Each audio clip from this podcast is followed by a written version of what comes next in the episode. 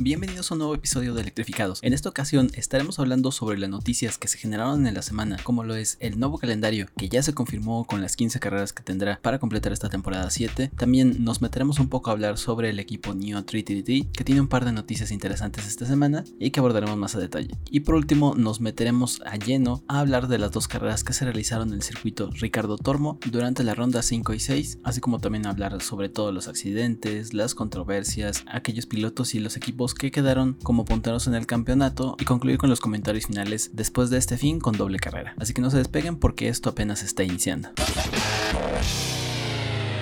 ¿Eres fan de las carreras y las competiciones de autos eléctricos? Entonces estás en el lugar. Esto es Electrificados.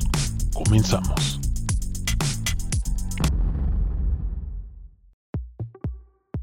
En primer lugar abordamos una noticia que ya solamente esperábamos su confirmación y es que la Fórmula E al fin presentó el calendario completo para esta temporada 7 en el que definitivamente se están incluyendo circuitos como el de Puebla en México y también se da a conocer la salida de Santiago de Chile y del IPRIX de Marrakech. Y es que con las últimas noticias que se nos dieron a conocer resulta que esta séptima temporada sí podrá tener las 15 carreras que se estaban planteando desde un inicio y será a través de cuatro eventos dobles con lo que podremos concluir esta temporada visitando algunas ciudades ya conocidas para la categoría, pero también otras que serían de nueva introducción. Empezamos hablando por el circuito de Puebla, que es la pista menos conocida de todas. Antes en este lugar se daba el Mundial de Turismos y era su debut para la temporada el 19 y 20 de junio. Todo esto derivado de que el Autódromo Hermanos Rodríguez sigue sin poder utilizarse porque desde el año pasado fue habilitado como hospital COVID-19 y hasta la fecha sigue en ese estado. Después de esto saltaremos hasta el 10 y el 11 de julio para visitar la zona Red Hook de Nueva York y veremos el regreso de la ciudad de Londres donde se correrá el 24 y 25 25 de julio en el Centro Excel en los Docklands. Recordemos que este sitio tenía un acuerdo plurianual desde marzo del 2019 que se había corrido ya aquí. Era una de las citas en la que se buscaba correr la temporada pasada, pero derivado de la pandemia ya no se pudo concluir esta cita derivado del parón a media temporada. Este circuito en Londres contará con una configuración de 20 curvas a lo largo de 2.4 kilómetros y tendrá una sección cubierta que será el gran atractivo para este evento. Y por último, concluiremos la temporada con un evento también doble a realizar en Berlín, Alemania el 14 y 15 de junio, en el aeropuerto de Tempelhof que ya conocemos tras el año pasado haber recibido estas últimas seis carreras de la temporada 2019-2020, después del parón al que nos enfrentamos de 5 meses. Así que tras haber concluido ya las dos sesiones en Valencia, solamente los queda el circuito de Mónaco, como la mitad de la temporada antes de dirigirnos a esta nueva parte del calendario confirmado. También gracias a esta información pudimos conocer la cancelación oficial del EPRIX de Marrakech que se iba a realizar originalmente el 22 de mayo, así como también la caída del calendario de Santiago de Chile a realizarse entre el 5 y 6 de junio, pues el país chileno aún sigue en lista roja de prohibición de viajes del gobierno británico, así que tanto el equipo como el personal tendría que estar en cuarentena en un hotel aprobado por el gobierno durante 10 días, así que esto resulta un poco imposible para la Fórmula E y también podemos conocer que la propia categoría se ha comprometido a reorganizar un EPRIX Seúl que iba a ser una novedad para este año, a tener un evento inaugural en Corea del Sur durante la temporada 2021-2022 con la que nos estaremos despidiendo ya de estos Gen 2.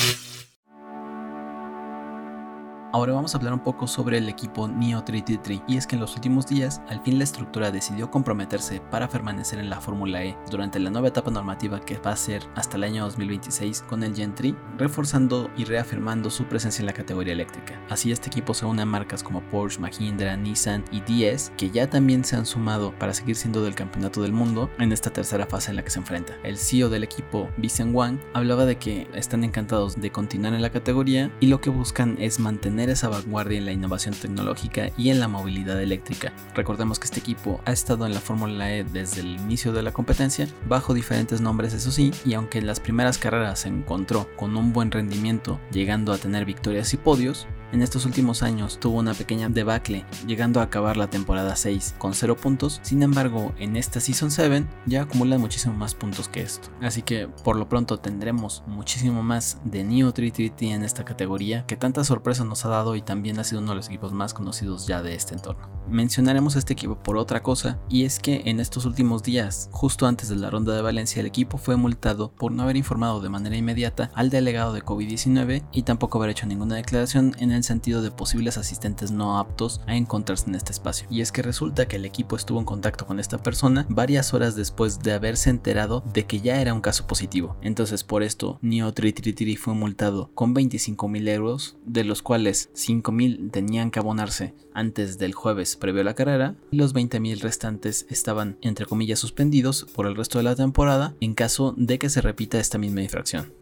Recordemos que el artículo 4.1 del Código Deportivo Internacional de la FIA menciona que cualquier incumplimiento sustancial de los requisitos del código para COVID-19 debe ser informado sin demora al delegado COVID-19, cosa que el equipo no hizo, y tampoco algo que se menciona en el artículo 6.6 del código, que menciona que si una persona da positivo a COVID o empieza a tener algún síntoma, se debe declarar como no apto en ese momento para asistir al evento.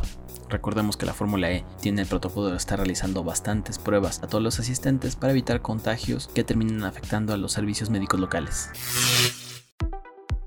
Ahora entramos de lleno a lo importante de este podcast, que es hablar sobre las dos carreras que tuvimos, tanto la ronda 5 como la ronda 6 en el circuito de Valencia. Lo que parecía en principio un fin de semana bastante tranquilo, en la que la única novedad es que nos íbamos a encontrar con un circuito permanente, se convirtió en un total y completo caos. La práctica 1 y la práctica 2 no tuvieron mayor relevancia. En la 1 estuvo Antonio Félix da Costa en primer lugar y en la segunda estuvo Maximilian Gunter. Hasta ahí todo tranquilo, sin mayor problema, sin mayor complicación Llegamos a la etapa ya de la clasificación, nos encontramos con la sorpresa de que en la clasificación por grupos Alex Lynn quedaba en primer lugar por encima de Stoffel Van Dorn y de Maximilian Gunther, luego en la Super Bowl el que se quedaba con el mejor tiempo en pista era Stoffel Van Dorn, sin embargo, derivado de un problema técnico, perdió esta pole position y cayó hasta la última posición, y es que al piloto de Mercedes le retiraron el tiempo de su vuelta por utilizar neumáticos con una identificación diferente a los declarados en la ficha técnica del coche, por lo que prácticamente podría haber sido de cualquier otro vehículo y entonces no estaba registrado en este sentido. Hay algo que se le llama pasaporte técnico, que es donde se verifican todos los componentes como la caja de cambios, el MGU, el inversor, y todos cuentan con una etiqueta de seguridad en forma de código de barras, cosa que el auto de Bandor no tenía. Quien heredó esta primera plaza era Antonio Félix da Costa, quien sale por delante de Nick Debris y de Maximilian Gunther. Sin embargo, recordemos que también Debris, derivado del choque que tuvo en la segunda ronda en Roma, tenía una penalización de 5 puestos, por lo que su línea de salida era desde la séptima posición. Ya entrados en la parte de la carrera, quien logró hacerse con la victoria fue nada más y nada menos que Nick Debris, uno de los únicos 9 pilotos en terminar la carrera pues el resto de la parrilla terminó descalificada por algo que hablaremos más tarde y es que una gran cantidad de autos se quedaron sin energía utilizable a una vuelta y esto generó un caos completo en todos los pilotos. Debris que no salía ni siquiera entre las primeras cinco posiciones, en la última vuelta logró quitarle al portugués de Diez Tichita la posición tras haber ido remontando en las primeras vueltas, primero a la cuarta y luego a la segunda posición, pues él y su compañero Stoffel Bandor fueron unos de los pocos equipos que lograron gestionar de la mejor manera la energía disponible y que al final para ello resultó un éxito total. Esta prueba empezaba bajo un auto de seguridad porque volvió a llover en este circuito y así como vimos en Roma que la lanzada no era en parado, sino que lo hacían tras el safety car, arrancaba la prueba en un entorno relativamente tranquilo, sí con algunas batallas precisamente con pilotos como Nick Debris, quien adelantó a Maximilian Gunther y a Alexander Sims por estas plazas, tras darle la indicación a él de que estaba haciendo una buena gestión de la energía y que tenía muchísimo más que los pilotos que se encontraban adelante, y en algunos momentos presentándole batalla a Da Costa, aunque sin mayor complicaciones. Sí lo tenía cerca, pero no era suficiente para poderle quitar el primer lugar. El primer incidente lo protagonizaría Andre Lotterer, que se llevó puesto a Buemi en una de las curvas cuando estaba luchando contra Norman Nato. Sebastian tuvo que abandonar porque no pudo sacar su auto de la grava y el piloto de Porsche pudo continuar, aunque le impusieron un drive-thru, por lo que tuvo que pasar por la zona de pits. Esto hizo que saliera por segunda ocasión el safety car, reduciendo las distancias entre todos los pilotos y fuera ya una de las primeras complicaciones para Da Costa. El siguiente incidente lo protagonizaría Maximilian Gunther tras perder el control de la parte trasera de su auto y terminando en la grava justo antes de tocar las barreras del circuito provocando esto que saliera el tercer auto de seguridad. Se ponía de nuevo la bandera en verde, faltando 20 minutos más una vuelta para que concluyera la carrera, pero en esta ocasión un incidente entre Sergio Sete Cameron y Mitch Evans hizo que el piloto de Dragon Pens Autosport quedara atrapado también en la grava y que derivado de este incidente, el piloto de Jaguar tuviera que regresar a los box y retirarse por un problema en el auto. Tras haber sacado el auto de Sete Cámara, aún con 10 minutos más una vuelta, la carrera se relanzó, pero un nuevo auto de seguridad salió la pista porque de nuevo Lotterer protagonizó un accidente tocando a Mortara y mandándolo también hacia la grava. Al retirarse este auto de seguridad quedaba menos de un minuto más una vuelta, sin embargo Da Costa no pudo frenar al pelotón lo suficiente para que la carrera se convirtiera solamente en un giro más y entonces con dos vueltas restantes ahí fue donde se desató el problema. Recordemos que esta pista de Valencia no tiene unas grandes zonas de frenada y requiere que muchísimo tiempo estén en modo de aceleración, por lo que ya sabíamos que la batería iba a ser un punto crucial y la manera en la que los pilotos lo pudieran gestionar tendría que ser esencial para que pudieran concluir la carrera, cosa que al final pasó. Y es que muchos de los pilotos se encontraban con un 3% de la batería, faltando todavía estas dos vueltas, que fue insuficiente para la gran mayoría de los pilotos. Y la debacle de esto la vimos precisamente en la última vuelta de carrera, puesto que el piloto portugués, tras pasar la última chicane del circuito, entrando a este giro final, tuvo que reducir bastante la velocidad, parecía que se quedaba por algún tipo de problema técnico, pero viendo el porcentaje de carga aún restante, nos dimos cuenta de que ya no tenía más para continuar y tuvo que cederle el primer puesto a Nick Debris, quien completó la carrera en .3% de batería. También aquí empezamos a ver muchísimos cambios en la parrilla y es que los pilotos se estaban quedando sin forma de poder completar la prueba y entonces aquellos pilotos que estaban mejor posicionados y que tenían un poco más de energía fueron capaces de rebasar a los que no tenían esta oportunidad y empezamos a ver algunas sorpresas como que Nico Müller quedó en segundo lugar y que Stoffel Van Dorn que empezaba la prueba en el fondo de la parrilla consiguió saltar hasta el tercer escalón del podio. Esto dejó también muchísimas descalificaciones y muchísimos ajustes en cuestión de penalización en tiempos, contándole solamente puntos a los nueve primeros que fueron aquellos capaces de concluir la prueba con algún porcentaje de batería en sus autos. Y es así que en resultados de la carrera, Nick Debris que salía desde la séptima posición quedó en primero y consiguió los 25 puntos, Nico Müller que salía desde el puesto número 22 llegó en segundo lugar haciendo un podio para Dragon Paints Autosport, Stoffel Bandor el compañero de Nick salía desde el último lugar, logró obtener 15 puntos quedando en tercer lugar, Nick Cassidy que salía desde el puesto 10 quedó en cuarto, René Rast de Audi que salía del puesto 14 quedó quinto, Robin Franz salía del 15 y quedó sexto, Lucas Di Grassi salía del lugar 21 y quedó séptimo, Jake Dennis del puesto 13 y quedó octavo, y cerrando la lista de pilotos clasificados para la prueba, cerró el 10 Techita de Janeri Bernier, quien arrancaba desde la posición número 12 y terminó en el puesto número 9, consiguiendo así dos puntos. A partir del puesto 10, al estar descalificados, ya no se les otorgaron puntos, y el primero de estos pilotos que se quedó sin obtener nada a pesar de estar en una posición que sí que era capaz de puntuar fue el Nissan Idams de Oliver Rowland, que terminó descalificado, seguido de Alexander Sims, Antonio Félix da Costa, a pesar de que también fue descalificado, logró obtener 3 puntos por haberse quedado con la pole position. Alex Lynn también fue descalificado, pero al quedar en primer lugar de la clasificación por grupos logró también sacar un punto. Sam Bird detrás de ellos. Después quedaron excluidos de la carrera Oliver Torby, Tom Blomqvist y Norman Nato y se retiraron en alguna parte de la carrera Eduardo Mortara, Pascal Verlaine, Andre Lotterer, Mitch Sergio Sete Cámara, Maximilian Gunter y Sebastian Buemi. Ahora entremos a hablar sobre la ronda 6, donde en la práctica 3 los autos del equipo Porsche de André Lotterer y Pascal Verlaine fueron los más rápidos, seguidos de Sam en su Jaguar. Ya entrados en la sesión de clasificación, los pilotos que lograron quedar en los primeros lugares para pasar a la Super Bowl fueron Jake Dennis en su BMW Andretti, André Lotterer manteniendo ese ritmo que mostró en las prácticas, Alex Klein de nuevo y sorprendieron los pilotos del equipo Neo 333, Tom Blomqvist y Oliver Torby que se posicionaron en cuarto y quinto lugar y detrás de ellos quedó el rookie Venturi de Norman Nato. Entrados en la etapa de la Super Bowl, Jake Dennis logró llevarse y mantener ese primer lugar con un tiempo de 1.28.54, teniendo detrás el Tag Porsche de Andre Lotterer y en tercer lugar el Mahindra de Alex Lynn, confirmando las posiciones del equipo Neo 333, Tom Blomqvist en cuarto lugar y Oliver Torby en quinto, seguidos del Rocky Venturi de Normanato. Aún así, estas posiciones no se quedarían de esta forma, pues Andre Lotterer resultó con una penalización de 5 puestos por los accidentes provocados el día anterior,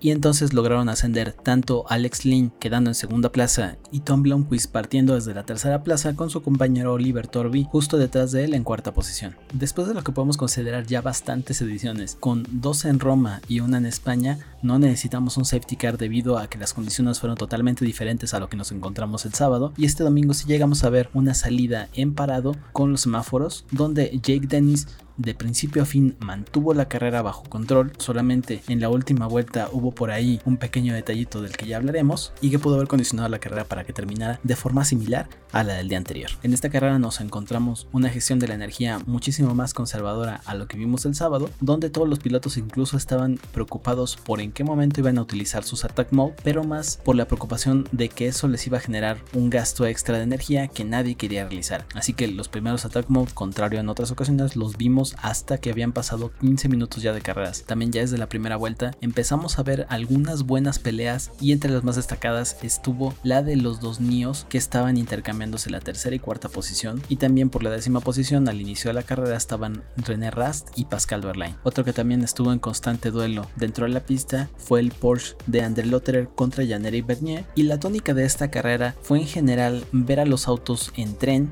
es decir, uno detrás de otro, todos estaban intentando mantener al mínimo el consumo energético, nadie quería rebasar a otro por el gasto extra que iba a representar y del riesgo que implicaba eso no terminar la carrera. Y entonces durante un buen tiempo hasta que empezaron a generarse las oportunidades con los attack mode especialmente con el segundo no vimos muchos cambios en la parrilla. Y es que uno de los principales dramas que ya nos encontramos fue el que sufrió Alexander Lin pues cuando faltaban 17 minutos para la conclusión de la carrera sufrió un pequeño choque con Norman Nato que lo tocó por la parte trasera de su auto perdiendo el control del monoplaza en una de las curvas cayendo hasta la décima posición y quedando con algunos daños por esta acción a Nato le pusieron una penalización de 5 segundos y que aún así no representó para él un problema pues terminó en una buena posición. Después de este incidente nos encontramos con otro que fue el primero y único abandono de la carrera protagonizado por Bandor, quien faltando 13 minutos para la conclusión de la prueba intentó meterse por un hueco que no existía en una de las curvas para intentar adelantar a Sebastián Buemi, pero este no le dio el espacio suficiente y Bandor terminó impactando muy fuerte contra el muro en la parte derecha delantera de su auto, dañando la suspensión y rompiendo también parte de la carrocería. Ante esto se tuvo que retirar sin poder sumar ningún punto. Otro que también resultó afectado, pero por haber hecho un uso inapropiado del attack mode, fue Da Costa, a quien se le sancionó con un drive-thru casi al final de la carrera y se quedó sin opciones de puntuar, a pesar de encontrarse ya fuera de las principales posiciones y había caído mucho en el clasificador.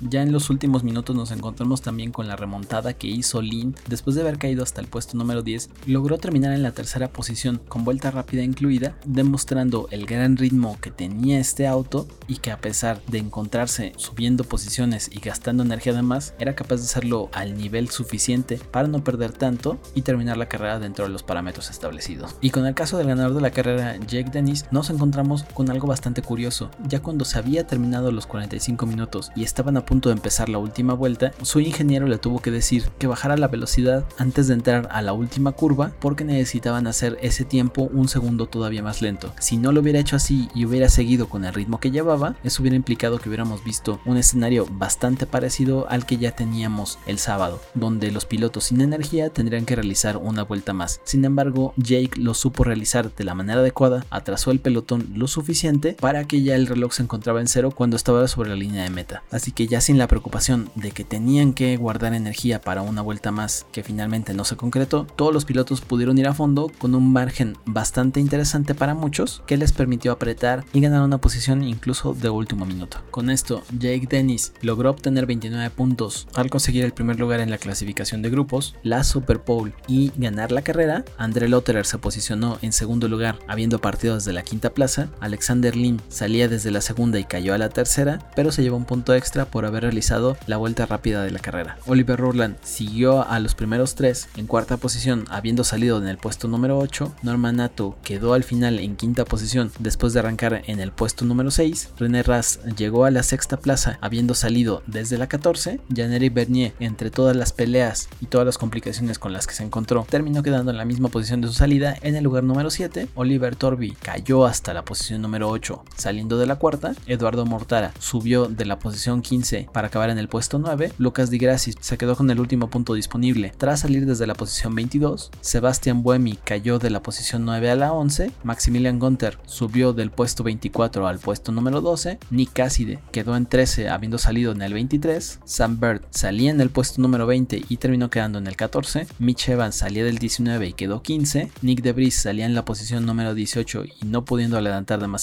terminó quedando en la posición número 16. Tom Blomqvist cayó desde el puesto 3 hasta el 17. Pascal Verlaine también cayó desde el 13 hasta el 18, Robin Frains terminó en 19 habiendo partido 16, Nico Müller logró ganar una posición quedando en puesto 20, Sergio Sete Cámara salía en décima plaza pero cayó hasta el lugar número 21, Antonio Félix da Costa tras el drive-thru partía en posición número 12 y terminó quedando en la posición número 22 y Alexander Sims que estuvo un poco desdibujado cayó rápidamente desde el puesto número 11 hasta la posición número 23 y es así que tras esta ronda número 6 los Mercedes salen de Valencia en primera y segunda posición. En primera posición Nick Debris y en segunda Stoffel Bandor el primero con 57 puntos y el segundo con 48 Sam que tampoco puntuó en ninguna de las dos ocasiones y que llegaba como puntero del campeonato España sale en tercera plaza con 43 puntos. Robin Frains al no lograr puntuar en esta sexta carrera se mantiene detrás de Bird con 43 puntos. Mitch Evans también al no lograr puntuar en ninguna de las dos carreras queda en la posición número 5 con 39 puntos. René Rast sube a la sexta plaza del campeonato de pilotos también con 39 Jean-Éric Bernier al haber logrado 6 puntos en esta carrera sube al puesto 7 con 33 puntos. Jake Dennis sube al puesto número 8 después de no haber puntuado en las primeras carreras. Y en estas últimas dos citas estar entre esos 10 primeros sale también con 33 puntos en octava plaza. Eduardo Mortara queda en la posición número 9 con 32 Pascal Verlaine también al no lograr puntuar en ninguna de estas dos últimas queda en la posición número 10 con otros 32 puntos. Nico Müller que había logrado subir en la clasificación de pilotos con la ronda número 5 cae ahora hasta el puesto número 11 con 30 puntos. Oliver Roland en la posición número 12 con 27 Alexander Sims en el puesto número 13 con 24 puntos Antonio Félix da Costa en el puesto número 14 con 24 Alexander Lin tras este buen resultado en la ronda 6 en Valencia queda en el puesto número 15 con 21 André Lotterer que al fin logró puntuar sube al puesto número 16 con 18 puntos Nick Cassidy en puesto número 17 con 15 puntos Oliver Torbi en puesto 18 con 13 Lucas Di Grassi en 19 con 13 puntos Sergio Sete Cámara en el puesto número 20 con 12 puntos Maximilian Gunter en el 21 con 12 Sebastian Buemi en el 22 con 11 Norman Nato en el 23 también con 11 puntos y Tom Blomqvist en el puesto número 24 solamente con 5 puntos. Mientras que en el campeonato de equipos, tras el buen resultado que obtuvo Mercedes en la ronda número 5, habiendo quedado muy encima sus pilotos, se despega un poco de la tabla, quedando en primer puesto con 105, Jaguar en segundo con 82, Envision Berlin Racing en tercero con 85, en cuarto Diez Techita con 57, Audi Sport en quinto con 52, Tahoyer Porsche en sexto con 50, BMW Andretti en séptimo con 45, Mahindra Racing en octavo con 45 también, Rocket Venturi en noveno con 43, Dragon Penske en décimo con 42, Nissan Idams en onceavo con 38 y Neo 333 en 12 con 18 puntos. Thank you. Entrados a esta parte de las conclusiones, hay que hablar de bastantes cosas que nos deja esta ronda 5 y 6 en el circuito de Ricardo Tormo en Valencia. Lo primero que podemos mencionar es que la parrilla se está compactando, los pilotos y los equipos que habían estado en posiciones delanteras a la salida de Roma no pudieron puntuar o se encontraron muy lejos de la zona de puntos, solamente el equipo Mercedes es el que destacó, no demasiado, pero le da ya para salirse por más de 20 puntos del segundo clasificado en equipos y de estar copando el primero y el segundo puesto del campeonato de pilotos. Bien por Mercedes, mal por Jaguar, mal por Envision, que son los que no lograron capitalizar este éxito y buena racha con la que ya llegaban después de las últimas carreras, por lo que de nuevo el tablero viene cambiando, pero ahora lo que debemos de resaltar es que aún faltaban algunos pilotos por puntuar y ya podemos hablar de que todos los pilotos al fin han logrado estar entre estos 10 primeros lugares y de modificar un poco esta tabla. Si bien hay algunos tanto equipos y pilotos que ya están fuera del rango dentro de lo que podríamos considerar como alcanzable para las próximas rondas, aún nos queda todavía más de la temporada y podemos ver cambios bastante bruscos en estos clasificadores. Aún no está nada dicho, sin embargo, quien se sigue mostrando como un fuerte contendiente para llevarse este campeonato sigue siendo el equipo Mercedes EQ. Ha estado bastante constante, el coche es bueno, los pilotos son buenos, son capaces de capitalizar las opciones que se les aparecen, más en el caso de Debris con su segunda victoria en esta temporada en la ronda número 5, y yo no descartaría todavía ni a Jaguar ni a Ambition Berlin Racing. Sam Bird y Mitch Evans ya nos han demostrado que tienen las posibilidades y la capacidad de estar al frente del pelotón y de poder llevarse el campeonato, pero esto solamente si son constantes y tienen la suficiente suerte para encontrarse en buenas posiciones. Y por otro lado, el caso de los pilotos del equipo Envision también son rápidos, solamente que les sigue faltando constancia. Lo vimos en el caso de Roma, y si son capaces de estar muchísimo más organizados, también son capaces de arrebatarle, quizá no el primer lugar, pero sí el segundo en esta clasificación de equipos. Y a los equipos que yo no descarto tampoco como contendientes, estaría todavía al equipo Díaz Techita, Audi Sports, si logran solucionar estos problemas de fiabilidad a los que se han enfrentado, y Tahoyer Porsche principalmente si desde el lado de Andre Lotterer logran equivocarse menos y también intenta no estar tan cerca de los accidentes, y por otro lado Pascal Verlaine se mantiene constante como lo había logrado en estas últimas carreras. Otros equipos que en este momento de la campaña, si son capaces también de recuperarse, podrían ser contendientes a alguno de los otros puestos, sería BMW Andretti. El equipo llegaba con muy buenas esperanzas a esta pista, es una que siempre se les ha dado bien como equipo, es una que Gunter este año nos mostró en pretemporada de lo que era capaz, copando las sesiones, pero que no lograron hacerlo en esta ocasión. Entonces, no están tan lejos todavía del resto de los equipos y podrían dar el salto si logran mantenerse también en esa buena racha. Mahindra Racing no será un equipo quizá para estar ganando carreras, pero sí para mantenerse en los primeros puestos. Y si logran seguir en esa racha, también podría representar para ellos un punto bastante importante. Y también otro equipo que podría estar entre los primeros puestos sería Rocket Venturi, derivado de que tienen un buen motor, los pilotos solamente les falta acostumbrarse un poco más a la categoría, pero están mostrándonos ya destellos de lo que pueden lograr y de las posiciones en las que se puede encontrar el coche si son capaces de aprovechar las situaciones que se les presentan. Entonces yo no descartaría todavía a ninguno de estos nuevos equipos, aunque sí veo una clara tendencia ya a que tanto Mercedes, Jaguar y Envision, que son los tres equipos que están en primer lugar en este momento, sería alguno de ellos el que se llevara hasta este momento el campeonato de equipos. Por el lado de pilotos está bastante más difícil de poder tener alguna proyección ya en este momento porque no hay grandes diferencias todavía entre ninguno de los pilotos. Si bien son 14 puntos de diferencia entre Nick DeBris y Sam Bird, que se encuentran en primero y tercer lugar respectivamente. Robin Fries también está con el mismo puntaje en cuarta posición. E incluso yo no me atrevería a descartar a los que se encuentran hasta en octava plaza, que incluye a, también a René Rast, Jean-Éric Bernier e incluso Jake Dennis. Todos esos pilotos para mí tienen alguna posibilidad. Solamente dependerá de qué tanto pueden aprovechar las oportunidades y llegar hasta la última plaza no tan descolgados del resto. Ya lo vimos en el caso de Jean-Éric que venía muy lejos eh, para las últimas carreras y logró reponerse bastante para ganar el campeonato. Y también vimos este cambio completo que hubo en DS el año pasado, donde no iban tan adelante por los problemas que tenían técnicos en el auto y los diferentes accidentes. Sin embargo, llegando a Alemania, cambió completamente la tendencia y terminaron coronándose como campeones tanto de pilotos como de equipos. En este lado de los pilotos es todavía más complicado de en este momento de tener alguna tendencia clara. Sin embargo, los pilotos que siguen mostrándose como fuertes, pues es todavía Nick De Vries, que yo sí lo veo como uno de los contendientes. Stoffel Van también lo veo, pero Stoffel es más dado a meterse en accidentes, es algo más común en él en esta categoría. Entonces yo el que vería con más posibilidades sería a Sam Birds e incluso a su compañero Mitch Evans. Por alguno de ellos por los que yo me enfocaría en que tendrían oportunidades reales de ganar el campeonato de acuerdo a la consistencia que hemos visto.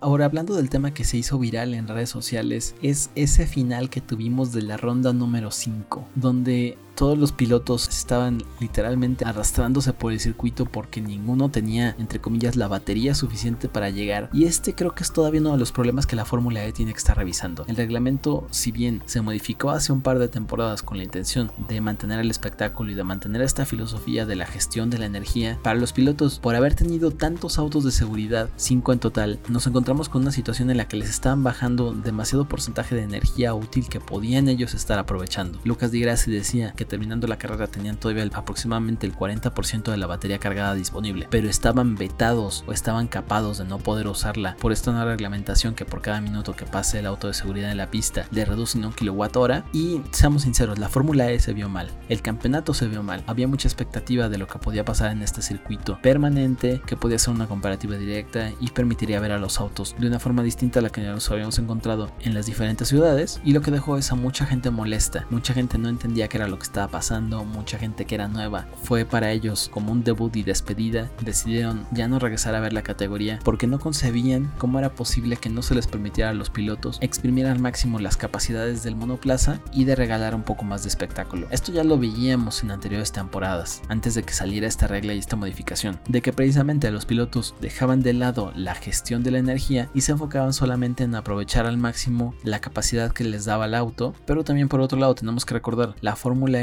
No es tanto cuestión de espectáculo, sino que es más cuestión de eficiencia energética y del manejo que son capaces de hacer los pilotos a lo largo de toda la prueba. Entonces, para mí el punto es que se tendría que revisar otra vez el reglamento, se tendría que ver qué tanto está afectando porque se menciona que el director de carrera tenía la oportunidad de que si en los últimos 5 minutos salía un auto de seguridad, podía él decidir si se quitaba o no esa energía y la quitaron en este caso, reduciéndoles bastante y los pilotos en ese momento se enteraron de cuánto les quedaba disponible. No era lo suficiente, pero también por otro lado tenemos el caso de que Da Costa, yo lo decía y lo sostuve incluso en varios foros, yo decía, Da Costa pudo ir un poco más lento, no calculó bien y eso significó que la que tendría que ser la última vuelta fue la penúltima. Si bien la FIA le dio a él la parte de la culpa en el sentido de que pudo haber precisamente desacelerado antes, Da Costa se defendía diciendo que si él hubiera hecho eso, entonces les hubieran retirado todavía más porcentaje de energía disponible. Entonces, no está totalmente claro quién tuvo la culpa. Para mí es entre el reglamento y la forma en la que está estipulado, más que del piloto o más que de la federación. Se tendría que revisar ese reglamento porque no está dando ni el espectáculo ni está respetando los principios que se intentaban seguir con la concepción de la categoría. También lo que hay que mencionar es que desde que se llegó a este circuito ya se esperaba que fuera un problema la gestión de la energía. Todos los pilotos hablaban en ese sentido y decían es que tenemos muy pocas oportunidades de regenerar, no hay tantas zonas de frenada, es demasiado tiempo el que tenemos que estar con el acelerador y eso va a ser un problema para todos. Y sí, al final lo fue y se mostró de una manera bastante clara. Entonces, entre las condiciones mixtas por la lluvia, por los autos de seguridad y por las propias características de la pista, todo eso son factores que van abonando al que al final el espectáculo no se dé de la manera que se esperaba. Y eso va en detrimento de la propia imagen de la categoría. Insisto, se tiene que revisar, se tiene que entender qué está pasando y cuál sería la mejor manera de resolverlo. Hay pilotos que decían incluso regrésenos al número de vueltas pactadas y punto. Con eso ya nos evitamos esta parte de la gestión, o más bien ya tendríamos que enfocarnos en cuánto tenemos que gastar por cada una. También sería otra cosa que se podría estar analizando, pero al menos este año no creo que exista esta modificación porque ya no vamos a regresar más allá de Puebla, no tendremos otro circuito permanente, al menos en esta temporada, así que yo no lo veo como un cambio que se vaya a realizar en estas carreras que nos faltan, más bien lo veo como un cambio si nos va bien para la temporada número 8. Y pues en el caso de la ronda número 6, vimos ya este cambio de mentalidad de los equipos, de intentando cuidar muchísimo más la energía disponible, entendiendo